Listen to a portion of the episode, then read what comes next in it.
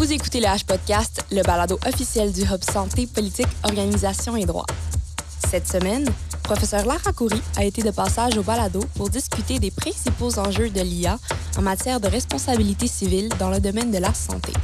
Lara Coury est professeure agrégée à la faculté de droit et membre associé du Department of Equity, Ethics and Policy de la School of Population and Global Health et de l'unité d'éthique biomédicale de McGill. Elle est également membre titulaire élu de l'Académie internationale de droit comparé. Elle fut vice-doyenne à la recherche de 2015 à 2017. Elle est également membre de l'Institut de droit comparé et membre permanente du Centre Paul-André Crépeau de droit privé et comparé. Elle préside, avec la professeure Alana Klein, le groupe de recherche en santé et droit de McGill. Ses recherches et son enseignement portent principalement sur le droit médical, de la santé publique et de l'environnement, étudié dans une perspective comparée avec un intérêt particulier pour les questions de responsabilité. Par ailleurs, elle a reçu la distinction d'avocat émérite du barreau du Québec en octobre 2019. Merci d'avoir choisi l'âge podcast et bonne écoute! Bonjour Lara. Salut Catherine. Merci beaucoup d'être euh, avec moi aujourd'hui. Ça fait plaisir. aujourd'hui, on va parler euh, d'un sujet qui nous intéresse euh, toutes les deux, soit Mhm. l'IA dans le domaine de la santé. Puis j'aimerais ça que tu nous dises qu'est-ce qui t'a amené à t'intéresser à ce sujet? Ben écoute, euh, moi, ça fait plusieurs années que je m'intéresse à comment euh, la structure, les éléments constitutifs de la responsabilité médicale sont vraiment mis au défi par les enjeux de médecine moderne, puis les développements biotechnologiques. Donc, vraiment, nécessairement, ça m'a amené euh, assez récemment là, à m'intéresser à l'intelligence artificielle en santé, puis à l'impact de ces développements-là sur la responsabilité médicale. C'est vraiment euh, un exemple excellent de développement technologique Mhm. moderne qui nous force à repenser euh, certains concepts de base de la responsabilité, je te dirais, parce que, bon, quelques raisons, l'IA fonctionne de façon très complexe, donc son fonctionnement est vraiment difficile à décortiquer, à comprendre pour le commun des mortels, pour les médecins également. Euh, surtout là, pour les outils d'intelligence artificielle qui fonctionnent en boîte noire. Euh, deuxième raison, vraiment, la balance risque-bénéfice, elle va varier selon les outils, elle va varier dans le temps aussi. Donc, ça, c'est un enjeu qui rend les évaluations de responsabilité vraiment difficiles. Euh, les préjudices qui peuvent survenir quand on, utilise l'IA en santé, c'est des préjudices, préjudices qu'on appelle anonymes, c'est-à-dire que en cas de défaut de fonctionnement qui cause un préjudice, c'est vraiment difficile d'identifier la personne qui est à l'origine du mauvais fonctionnement. Euh, je te dirais aussi que ça nous oblige à repenser la relation entre le jugement humain puis celui de la Mhm. machine. Puis ça, encore une fois, quand on évalue la responsabilité médicale, ça, ça cause certaines embûches, je te dirais. Est-ce que pour toi, l'IA pose des enjeux quand même vraiment particuliers et nouveaux comparativement à d'autres technologies que tu as vues euh, au cours de ta carrière en matière de responsabilité civile? Est-ce qu'il y a vraiment quelque chose de particulier qui, euh, qui, ressort en fait de cette technologie pour une spécialiste comme toi la responsabilité euh, civile? Oui, je te dirais qu'il y a plusieurs enjeux attachés à l'IA qui sont plutôt classiques. On est habitué en responsabilité civile, les aborder, on connaît un peu les solutions, mais il y a d'autres enjeux qui sont vraiment complètement nouveaux. Vous imaginez, on discute même de la possibilité de tenir l'IA responsable. Ouais. Alors là, on, on va vraiment loin. Mais je dois dire qu'il y a quand même d'autres exemples de technologies modernes en santé qui nous ont fait euh, reconsidérer un peu des principes de base comme euh, euh, la responsabilité individuelle euh, basée sur le blâme. Euh, mais je pense que l'IA euh, vraiment est assez particulier, là, puis euh, Mm. a, une place, euh, a une place spéciale, je pense, pour ceux qui s'intéressent à, à comment la responsabilité ou le droit privé s'adapte un peu Mhm. euh, au monde moderne, c'est sûr. C'est drôle, hein? c'est quelque chose de classique qui confronte quelque chose de très moderne. Alors, c'est fun de voir comment les deux peuvent s'arrimer ou pas. Ben oui, les, excuse-moi de t'interrompre, mais les, les principes de responsabilité, il faut se souvenir, ils ont été développés au 19e siècle. tu sais, s'il n'y en avait pas d'IA à ce temps-là, il y avait des animaux, il y avait l'agriculture, il y avait des charrettes tirées par des chevaux. Alors, on est dans un monde complètement différent, mais on, on a changé nos règles, surtout au début du 20e siècle, mais depuis, quand même, il n'y a pas eu d'énormes modifications dans les principes de Mhm. base. Donc, c'est sûr que. Ça teste, en fait, la responsabilité. Oui, tout à fait. Puis, euh, juste pour en revenir aux enjeux, là, vraiment intriguant que ça soulève, euh, certains, certains se demandent si euh, on va pourrait accuser de pratique illégale de médecine de l'IA. Alors, je trouve ça drôle de penser à ça. Alors, euh, n'avais pas pensé à ça. euh, maintenant, dans les enjeux comme tels que ça soulève sur le plan de la responsabilité civile, est-ce que tu voudrais explorer certains de ces enjeux-là? OK, écoute, il y en a vraiment plusieurs. Moi, je trouve qu'il y en a peut-être dans la perspective, euh, disons, de l'utilisation de l'IA comme aide euh, à la décision médicale, parce qu'évidemment, il y a d'autres applications, là, mais disons que je me concentre là-dessus. Euh, moi, il y a trois enjeux qui m'intéressent particulièrement. Je te dirais que le premier, c'est de se demander dans quelles circonstances un médecin pourrait être trouvé fautif de ne pas avoir eu Mhm. recours à l'IA dans sa prise de décision. Ça fait que le cas de figure, figure vraiment, c'est par exemple un radiologue qui pose un diagnostic erroné à la suite de sa lecture d'images radiologiques, alors que si il ou elle avait utilisé euh, ou avait soumis les images à un système euh, basé sur l'intelligence artificielle, ben, un, un diagnostic correct aurait été utilisé. Puis j'utilise euh, l'exemple de la radiologie. Pas, il y a une raison, là, Oui, parce oui. que certaines applications dans ce domaine, on, on le sait, Très là, très performantes, déjà connues comme vraiment réduisant le risque d'erreur humaine. Euh, donc, on peut imaginer que le diagnostic erroné que le radiologue a posé va mener à un préjudice pour le patient qui, par exemple, va être traité avec du retard, par exemple. Fait que ça, c'est un cas de figure quand même qui est super intéressant pour moi. Ce qu'il faut savoir, c'est que pour trouver un médecin responsable d'indemniser un préjudice qu'un patient subit, euh, un patient va devoir démontrer, trois éléments clés. La faute, le préjudice, un lien de causalité entre les deux. Puis pour déterminer dans quelles circonstances un médecin peut être trouvé fautif pour avoir omis de recourir à un outil d'intelligence artificielle, il faut vraiment comprendre comment les tribunaux évaluent la faute médicale. En fait, ce qu'ils font, c'est qu'ils vont imposer au médecin l'obligation de se conduire comme un médecin raisonnablement prudent et diligent le ferait dans les circonstances. En fait, le médecin, il agit de façon fautive s'il n'a pas fait preuve de la compétence, des connaissances, de la prudence qu'aurait eu un médecin raisonnable dans la même situation. Donc, si on pense à un médecin qui ne s'est pas appuyé sur des outils d'intelligence artificielle dans sa pratique, bien ça, ça va être une faute seulement si le médecin raisonnable, dans les mêmes circonstances, se serait appuyé sur cette technologie. Puis comme tu le sais, parce que euh, tu as écrit là-dessus, Catherine, les tribunaux... Quelqu'un a lu ce que j'ai écrit, Oui, c'est merveilleux. j'ai- lu même deux fois ou trois.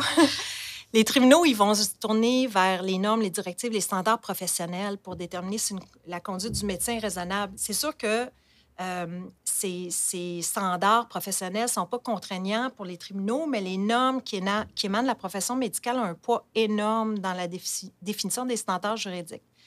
Donc, les chances vraiment sont à l'effet qu'un défaut de mise en œuvre de l'IA va être assimilé à une faute seulement si le recours à la technologie est devenu une pratique relativement courante et acceptée dans le domaine médical concerné. Ce qui n'est pas le cas en ce moment. Ce qui n'est pas toujours, oui, ce qui n'est pas le cas, ou en tout cas c'est en développement, Mhm. ça veut dire que vraiment on doit rester au fait là, de, de la pratique professionnelle. Un juge qui éventuellement va devoir juger de la responsabilité d'un médecin qui a utilisé ou pas utilisé l'IA. Il n'y a Euh, pas beaucoup je de références. Il n'y a pas beaucoup de références en ce moment, mais avec le temps, ça va se développer. Il va falloir y, y référer.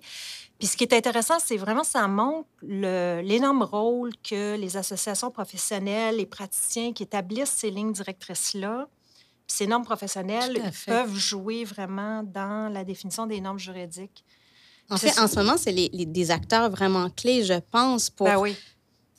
Définir comment on va euh, évaluer la conduite raisonnable d'un médecin. Là, je pense que Oui. ces organismes-là ont un rôle euh, Oui. important. Mm. Je pense que les professionnels de la santé qui s'inquiètent de Oh mon Dieu, ma responsabilité potentielle si je commence à travailler avec l'IA, en fait, c'est un moment, une opportunité fantastique en ce moment d'établir les normes Mhm. professionnelles, sachant que ces normes professionnelles-là vont avoir un impact sur les normes juridiques.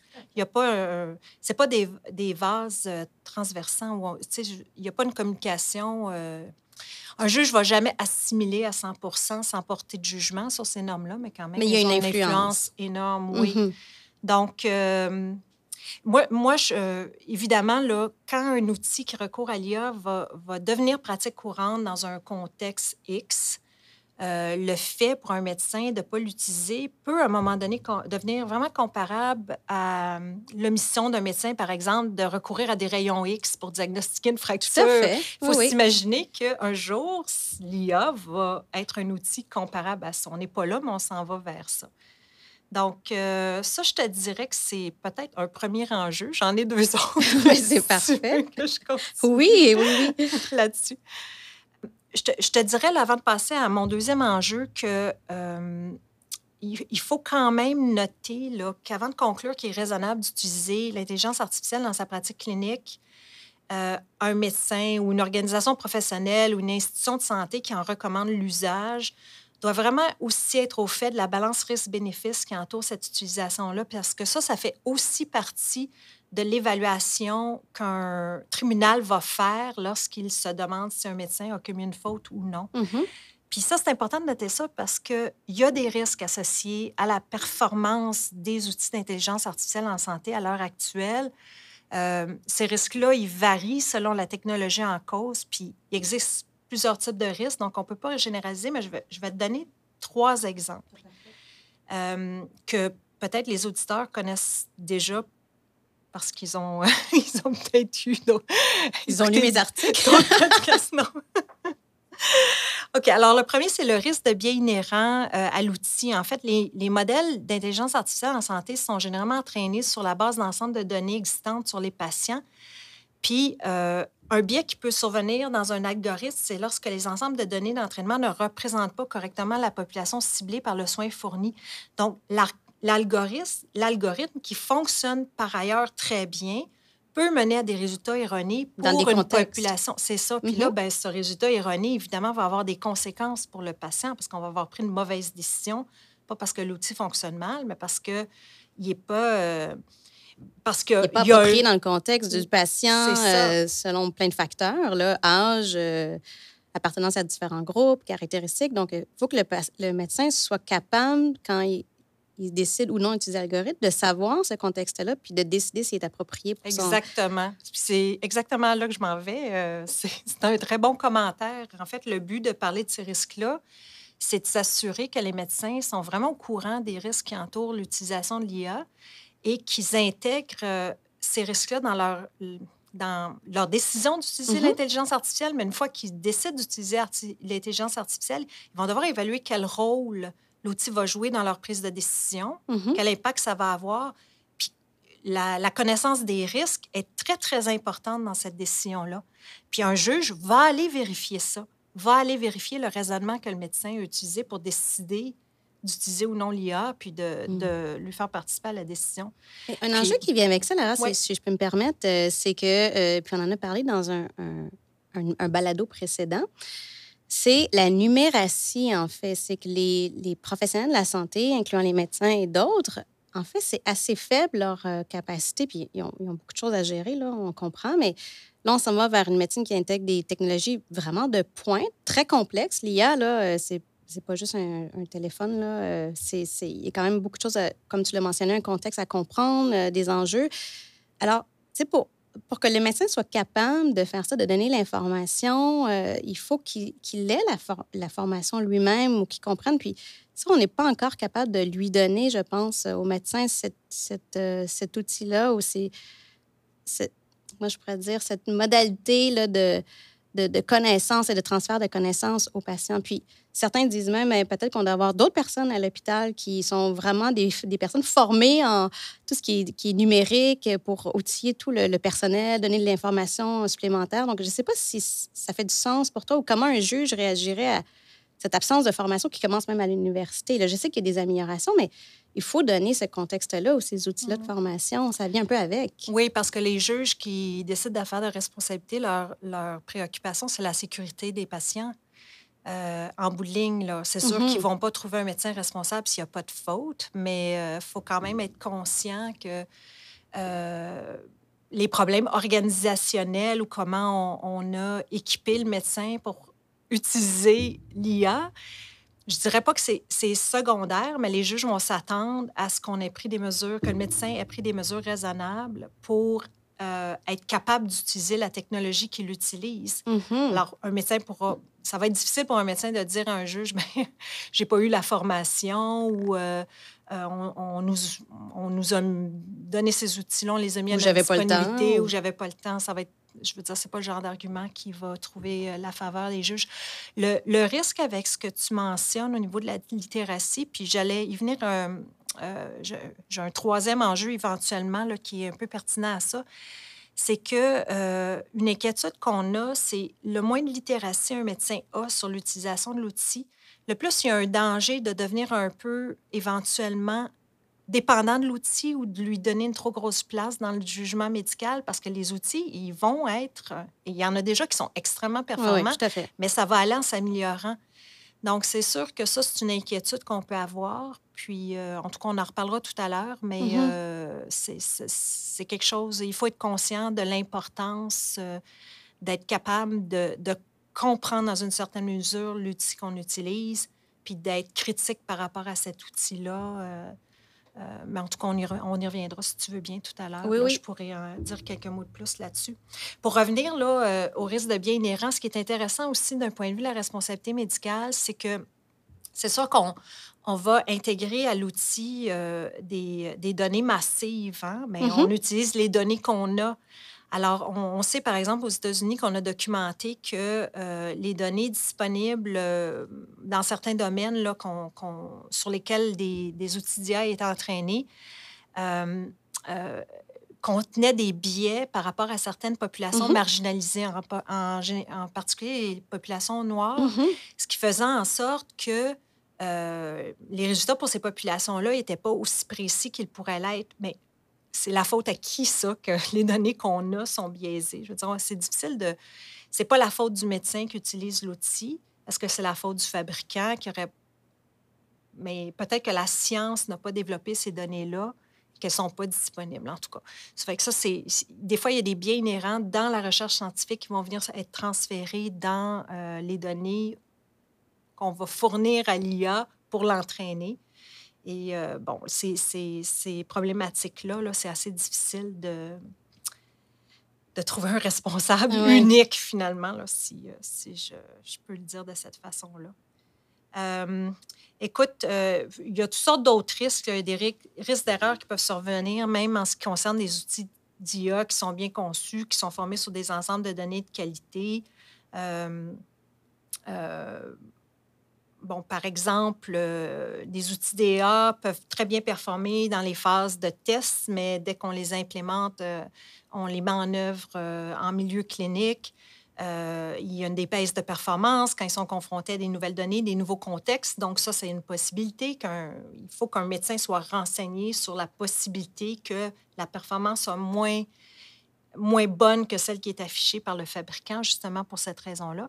Puis évidemment, peut-être un troisième exemple de risque qui nous intéresse particulièrement les juristes, c'est les risques de bris de confidentialité puis d'atteinte à la vie privée. Donc, euh, c'est sûr que l'utilisation des outils d'intelligence artificielle euh, s'introduit des nouveaux enjeux d'utilisation, de stockage des données de santé des patients. Ça peut donner lieu à des risques accrus pour la vie privée. Sincèrement, euh, c'est surtout les fabricants, les développeurs, les programmeurs qui sont les premiers concernés euh, au niveau de la responsabilité en cas de, de bris de confidentialité euh, ou de, sécurité non appropriée de ces outils-là. mais les médecins peuvent s'exposer à des risques s'ils mettent pas en œuvre des systèmes d'IA, s'ils mettent en œuvre pardon, des systèmes d'IA euh, sans obtenir des garanties raisonnables, par exemple, concernant la sécurité des données ou sans suivre les instructions du fabricant en matière de confidentialité des données. Donc, euh, euh, tout ça pour dire, pour terminer sur le premier enjeu, que vraiment, pour intégrer l'IA dans une pratique médicale sans commettre de faute, on doit évaluer les différents risques en cause et prendre la décision qui s'avère raisonnable à la lumière de ces risques-là. Mm-hmm. OK? Et puis, euh, c'est un processus qu'il faut traverser. C'est sûr, ça peut être fait par les organisations qui vont mettre à la disposition des départements euh, les outils, mais je pense que le médecin a tout intérêt à, se renseigner à ce sujet-là euh, parce que ça pourrait être elle ou lui qui, dont la responsabilité va être mise en cause en bout Puis juste sur un plan très pratique, euh, après on pourra passer au deuxième enjeu, j'ai hâte de, de, voir les deux autres, mais le, le, le, là où la médecin là, qui, qui veut, dit moi, je veux savoir justement, je veux bien comprendre, je veux bien faire ça, genre une information à jour et vraiment appropriée sur les risques et les bienfaits, il ferait ça comment en ce moment? Il, il irait où? Tu sais, où ben, J'imagine que ça revient à la question de temps. Là, puis je pense que effectivement, là, on le sait, c'est une inquiétude. Hein. Je pense que dès mm-hmm. qu'on introduit la nouvelle technologie, les médecins, une des inquiétudes, c'est la responsabilité. L'autre inquiétude, c'est le temps pour, pour s'adapter. Les deux ensemble, ça fait un blocage souvent. Oui, écoute, euh, ça, c'est peut-être un peu en dehors de mon expertise, mais euh, par expérience, là, il y a quand même pas mal de littérature scientifique sur les différents outils. Euh, sur, évidemment, beaucoup d'informations vont venir des, des, fabricants, des développeurs. OK. Donc, ça, euh, c'est comme en matière pharmaceutique. Hein. Il y a des obligations d'information de la part des fabricants. Bon, elles ne sont pas toujours remplies euh, de mm-hmm. façon adéquate. Mais il y, aurait, il y, aurait, euh, quand même un morceau de réponse, si je puis dire, auprès d'eux. Puis la formation, je pense que tu en donnes, Lara, des fois des médecins qui en demandent, juste nous former. Donc, c'est plusieurs, en fait, aspects qui pourraient aider à, à les amener là, finalement, à pouvoir trouver les éléments de réponse. Oui, j'en ai donné récemment pas mal au département de pathologie parce que eux, les outils sont vraiment en développement, ne sont pas tout à fait. Euh, c'est pas aussi avancé qu'en radiologie. Puis euh, je pense qu'ils commencent à, Ils veulent se préparer finalement à, l'avènement de cette technologie-là mm-hmm. d'avance. Oui. Mais je pense qu'on parle des médecins aujourd'hui, mais il y a des rôles vraiment évidents que les organisations professionnelles puis les institutions de santé vont devoir jouer. Là. Il ne faut pas penser que tout, repose, sur, le, tout repose sur le médecin. Moi, je parle du médecin aujourd'hui, mais il y a l'établissement de santé, euh, même Santé Canada a une responsabilité là, à, certains égards. Donc, euh, effectivement, c'est un bloc là, euh, avec plusieurs morceaux là, qui... Tout à fait.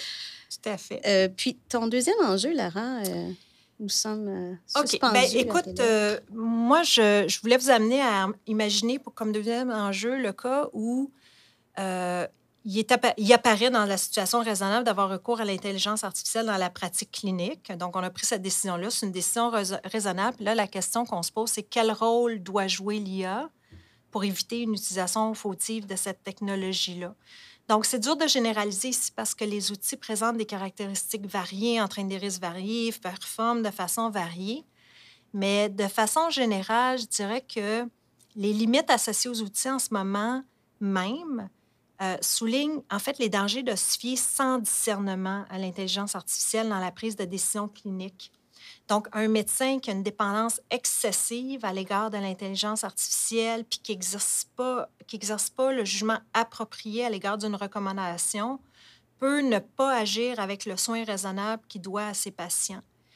Et euh, ben, on en parlait tout à l'heure, le problème de confiance excessive envers l'IA, ça peut être exacerbé par le fonctionnement en boîte noire de certaines technologies d'IA, parce que, évidemment, là, la complexité de l'apprentissage automatique, en particulier des techniques d'apprentissage profond qui sont utilisées dans des, les algorithmes d'IA avancés, euh, à cause de ces processus d'apprentissage-là, il peut en fait être impossible pour les médecins de déterminer pourquoi un outil d'IA a finalement pris la décision qu'il a prise. Mm-hmm.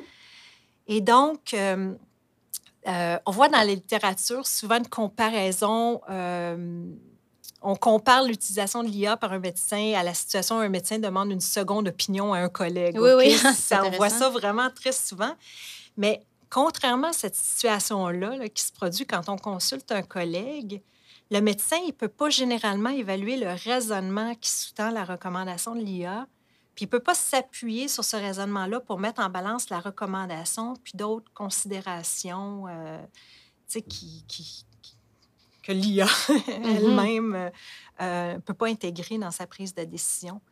Donc, ça, c'est un point. Puis évidemment, la balance raisonnable entre euh, l'intelligence artificielle et l'intelligence humaine dans la prise de décision médicale va évidemment aussi être influencée par les risques qui entourent l'outil en particulier dont on a parlé et ses bénéfices potentiels. Fait qu'on revient un petit peu à l'idée de tout à l'heure où euh, une fois qu'on a décidé d'utiliser l'IA, de l'intégrer dans sa pratique, de l'utiliser comme outil d'aide à la décision, ben, il faut savoir ce qu'on a entre les mains, puis il faut intégrer ces données-là euh, lorsqu'on décide à quel point on va s'appuyer sur les résultats euh, que, l'IA nous procure.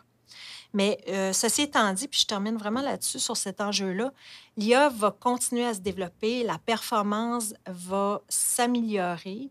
Puis ça, ça va m'obliger à revisiter ce que je viens de dire. Puis en fait, il y a une étude que j'ai lue dans le domaine de la radiologie où euh, l'outil d'intelligence artificielle, en fait, performait moins bien quand le radiologue incorporait son jugement clinique ah! dans la décision. OK? Fait que vous pouvez comprendre que non seulement les outils d'intelligence artificielle peuvent réduire l'erreur humaine, mais ils peuvent surpasser l'humain, oui. Et on peut avoir des cas, puis là, il y a au moins une étude, à ma connaissance, qui démontre où euh, l'incorporation de l'humain vient faire diminuer finalement euh, les chances de, de, la précision des diagnostics ou la précision des, des décisions médicales. Donc, l'humain sera un mauvais assistant pour la, ben, pour l'intelligence artificielle. Écoute, on parle, à ma connaissance, puis j'ai pas lu toutes les études, là, je vous parle d'une étude en particulier là, euh, dans ce domaine-là qui concernait un outil en particulier. Donc, je pense pas qu'on doit généraliser, mais je trouve ça intéressant de penser à ça parce que ça donne une petite indication de, de situations euh, devant lesquelles on mm-hmm. peut être euh, dans, dans, quelques années. Là. Mm. Donc. Euh, ça, ça, revient aussi à une distinction en responsabilité civile entre l'erreur puis la faute aussi, dans le sens que les, le médecin peut faire des erreurs, ce qui n'est pas la même chose qu'une faute, là, en tout cas sur le plan juridique. Donc, dans ce cas-ci, on ne faudrait pas qu'on en vienne, je pense, au point où c'est systématiquement une faute de ne pas avoir suivi l'intelligence artificielle. Il faut quand même qu'on se garde une marge de manœuvre pour comprendre justement le contexte, qui nous explique son raisonnement. Euh.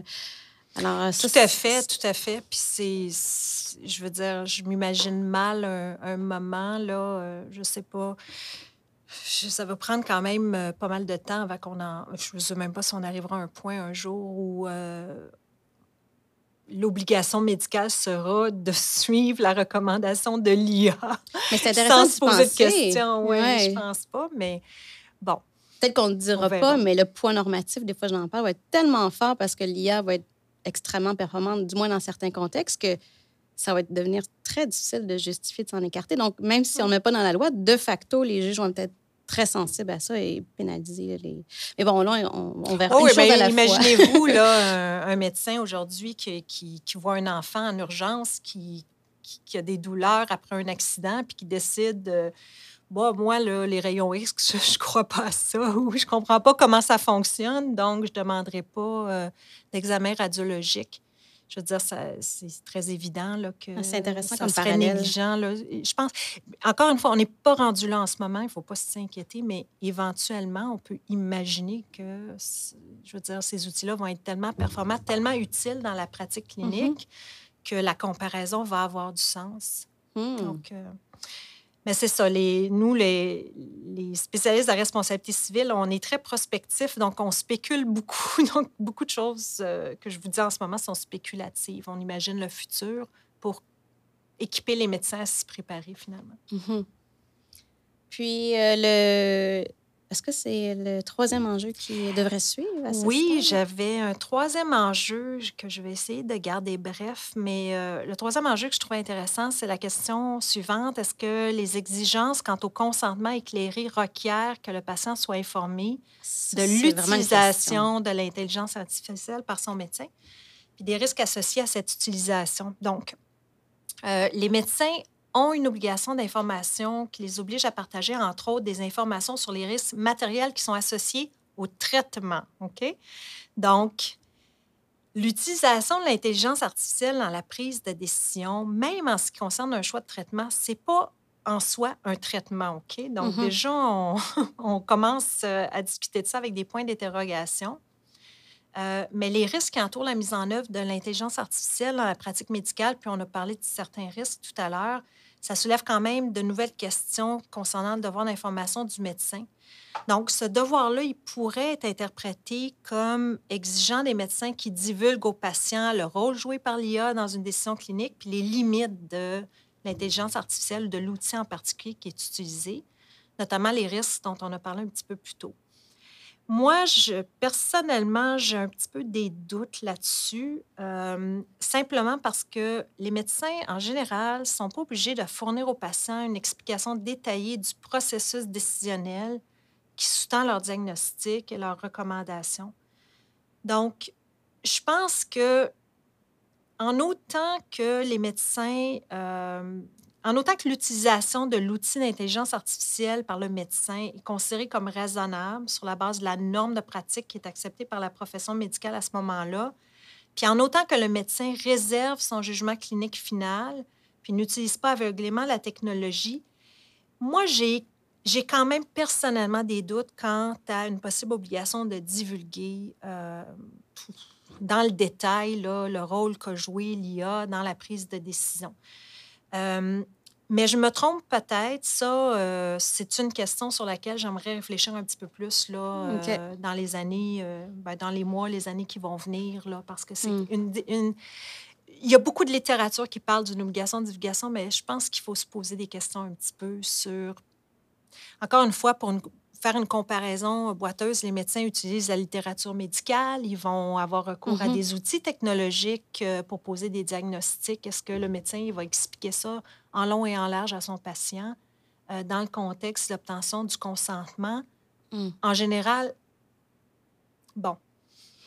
Mais si c'est pertinent pour faire comprendre aux patients son diagnostic, peut-être, là, mais euh, peut-être que, en tout cas, moi, comment je le vois, puis il y, a la déontologie, puis la relation de confiance. Il y a, mm. d'autres terrains à explorer pour voir est-ce que, même si juridiquement, sur le plan de responsabilité euh, civile, il n'est pas obligé de le faire, est-ce qu'il devrait quand même le faire dans certaines circonstances? Puis, moi, j'ai l'impression que plus il y a des risques importants associés à l'utilisation ou la non-utilisation, par exemple, si toi, tu tombes sur le médecin qui s'écarte systématiquement mm. de l'IA qui est rendu ultra performante, peut-être qu'il va falloir qu'il justifie un peu son, raisonnement euh, au patient. Donc, c'est ça, il y a peut-être d'autres contextes normatifs qui font que le médecin, en certaines circonstances, devra expliquer, euh, pas dans tous les cas, moi je suis complètement d'accord, il ne nous explique pas là, tout son raisonnement euh, lorsqu'on va le voir, mais qui pourrait, dans certains cas, avoir à divulguer l'utilisation ou non de l'intelligence artificielle. Puis, moi non plus, j'ai pas. Euh, il y a des choses que je veux encore explorer là-dessus, mais je regarde l'obligation de maintenir une relation de confiance. Tu sais que ton médecin s'appuie systématiquement sur euh, l'IA, puis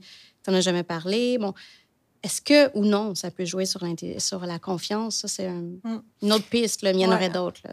Oui, je pense que ce que tu soulèves, ça, ça montre que la question du consentement peut se voir sur, sous un angle éthique et déontologique, puis sous un angle de responsabilité. Mm-hmm. Puis je pense que l'argument est beaucoup plus fort quand on le regarde sous l'angle éthique, puis mm-hmm. sous l'angle de la confiance, puis du maintien de la relation de confiance entre les, les parties. je pense aussi. La divulgation des risques en matière thérapeutique, c'est une divulgation qui se limite aux risques matériels. Donc, ce sont des risques... Qu'est-ce que tu veux dire par risque Oui, c'est mm. ça. ça. a été défini par les tribunaux. Donc, ce sont... Euh, puis, il y a une certaine fluidité dans le concept, mais ce sont des risques soit fréquents avec des conséquences qui peuvent être euh, minimes ou des risques ah peu fréquents avec des conséquences sérieuses pour mm-hmm. le patient. Puis évidemment, il y a toute une zone grise entre les deux qui relève, qui, qui, donne du travail. oui, qui donne du travail à bien, bien des gens. Euh, donc, euh, puis en fait, tu as commencé ton commentaire en parlant exactement de cette question-là. Hein. C'est quoi les risques en présence? Si, euh, tu évidemment, là, si euh, je vais mettre tes informations euh, de santé dans l'outil pour monter, je vais mettre tes images radiologiques dans l'outil, puis qu'il y a un risque important de fuite de données parce que, bon, pour différentes raisons, parce que la sécurité de l'outil n'est peut-être pas aussi, aussi élevée qu'elle devrait être. c'est puis que ce risque-là est important, là, oui, probablement qu'il faut divulguer ça, mais euh, mm-hmm. euh, si utiliser l'IA, euh, ça diminue le risque que je fasse une erreur. c'est un, un, bénéfice. Les bénéfices, en fait, doivent être divulgués aux patients. Donc, si on continue sur cette lignée-là, on pourrait peut-être dire qu'on peut envisager la communication de l'utilisation de l'IA comme une communication au sujet des bénéfices. Mais encore une fois, en responsabilité, on parle des bénéfices d'un traitement c'est sûr que quand le médecin, quand même, dans le processus de diagnostic du patient, va utiliser différents tests qui peuvent être très variés. Puis parmi les tests qui peuvent être utilisés, peut, peut se retrouver l'utilisation de l'IA pour aider au diagnostic par hypothèse. Là. Si on mm-hmm. parle d'un radiologue ou d'un pathologiste, par exemple. Euh, donc, dans ce cadre-là, euh, c'est vrai qu'on peut s'imaginer facilement que c'est un sujet dont on devrait discuter. Euh, je vais t'envoyer faire une radio, puis ensuite, je vais mettre les images, je vais passer les images dans l'outil d'intelligence artificielle. c'est une discussion assez normale qui se passe entre un médecin et un patient dans la relation thérapeutique. Mais c'est sûr que lorsqu'on en arrive à expliquer les risques et les bénéfices de, de, procéder comme ça, mais il faut juste se rappeler que c'est seulement les risques matériels qui doivent être divulgués. Donc, il va falloir être capable de, de mesurer ces risques-là. Et effectivement, les bénéfices euh, devront faire partie de la conversation. Puis, dans plusieurs cas, il y aura des bénéfices quand même assez intéressants à communiquer aux patients. Donc, euh, je pense qu'en bout de ligne, je suis d'accord avec toi que si on pense à la relation comme une relation de confiance, euh, où, où, le médecin est là pour pour euh, renforcer l'autonomie du patient puis lui faire participer à la prise de décision médicale. Là, je pense qu'on a un bel argument pour euh, que la conversation inclut une discussion de l'utilisation de l'intelligence artificielle. Donc, ce serait un bel argument à faire. On écrira euh, là-dessus. Oui, on écrira ensemble un article là-dessus. puis, en, en, terminant, Lara, est-ce que tu aurais des recommandations? Là? Tu parlais de la visée prospective que j'aime beaucoup moi aussi, puis surtout dans l'IA, on, est là-dedans. Là. Ce n'est pas encore une réalité euh, euh, de tous les jours dans le milieu clinique, là, mais est-ce que tu aurais des recommandations à faire pour euh, la suite des choses? Dis-nous tout. Ben oui, parce que c'est sûr que j'ai, la présentation est axée sur les enjeux, mais je pense que l'idée, en discutant des enjeux, c'est de donner des outils pour que les professionnels de la santé puissent gérer leurs risques médicaux-légaux. Donc, sur la base de ce qu'on a discuté mm-hmm. aujourd'hui, je dirais, premièrement, se tenir à jour quant au développement en matière d'intelligence artificielle dans sa spécialité, puis quant aux standards de pratique professionnelle qui se développent à l'égard du recours à l'intelligence artificielle dans la prise de décision médicale, par exemple. Ça, ça serait la première. La deuxième, euh, se renseigner sur les risques associés à, la technologie afin de déterminer si le recours à la technologie est raisonnable. Bon, cette évaluation-là pourrait être faite par les associations professionnelles ou les institutions de santé plutôt que par les médecins individuellement. On espère que ce sera le cas, euh, là, parce que... C'est un coût qu'il faut absorber plus largement. Tout à fait. Tout à fait. Euh, mais quand même, le, médecin doit aussi se renseigner sur ces risques-là pour déterminer quel rôle la technologie va jouer dans la pratique clinique individuelle du médecin à la lumière de ces risques. Puis ça, il n'y a aucune institution ou, structure qui va aller s'ingérer dans cette pratique-là. Mm-hmm. Donc, on ne s'en sort pas. Il faut quand même se tenir au courant. Mm-hmm. Euh, troisièmement, il n'y a pas de règle générale sur le rôle exact que doit jouer l'IA dans la parce que la précision des outils varie. Mais pour le moment, dans le doute, il faut traiter l'intelligence artificielle comme une aide à la décision, puis il faut que le professionnel exerce euh, le jugement médical final lui, elle-même ou, lui-même pour l'instant. Euh, et oui, peut-être traiter l'intelligence artificielle de la même façon qu'on traiterait une deuxième opinion demandée à un collègue. Hein. On n'appliquerait pas aveuglément cette deuxième opinion-là, mais elle ferait partie de notre prise de décision.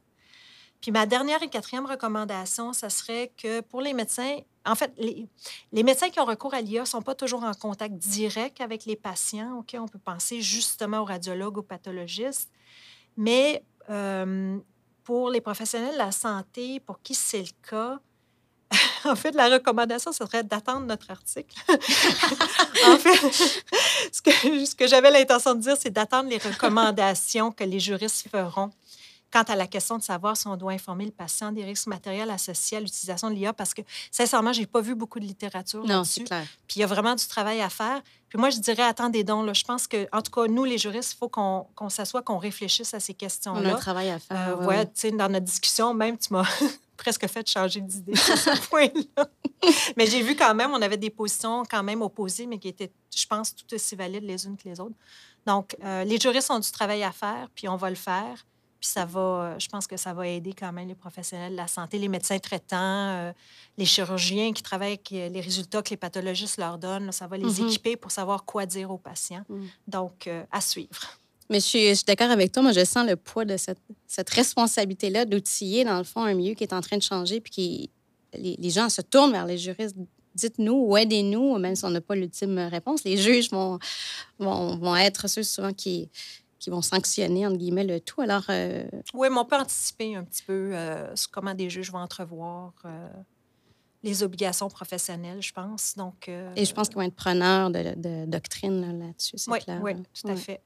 Donc, euh, merci infiniment, euh, Lara. C'était super intéressant. C'est vraiment juste une petite partie d'un sujet très complexe. Alors, il y aura peut-être une prise 2, 3, 4, on verra. Mais euh, merci pour ton temps, puis à bientôt, Lara. Merci beaucoup. Bye. Bye. C'est tout pour cet épisode. Nous tenons à remercier Professeur Coury d'avoir accepté notre invitation. Si vous avez apprécié ce balado, n'oubliez pas de vous abonner à nos différentes plateformes digitales, soit Facebook, LinkedIn et Twitter. Vous pouvez également vous rendre sur notre site web h-pod.ca pour rester à jour avec nos activités et nos projets en cours. Merci et on se retrouve dans une prochaine discussion.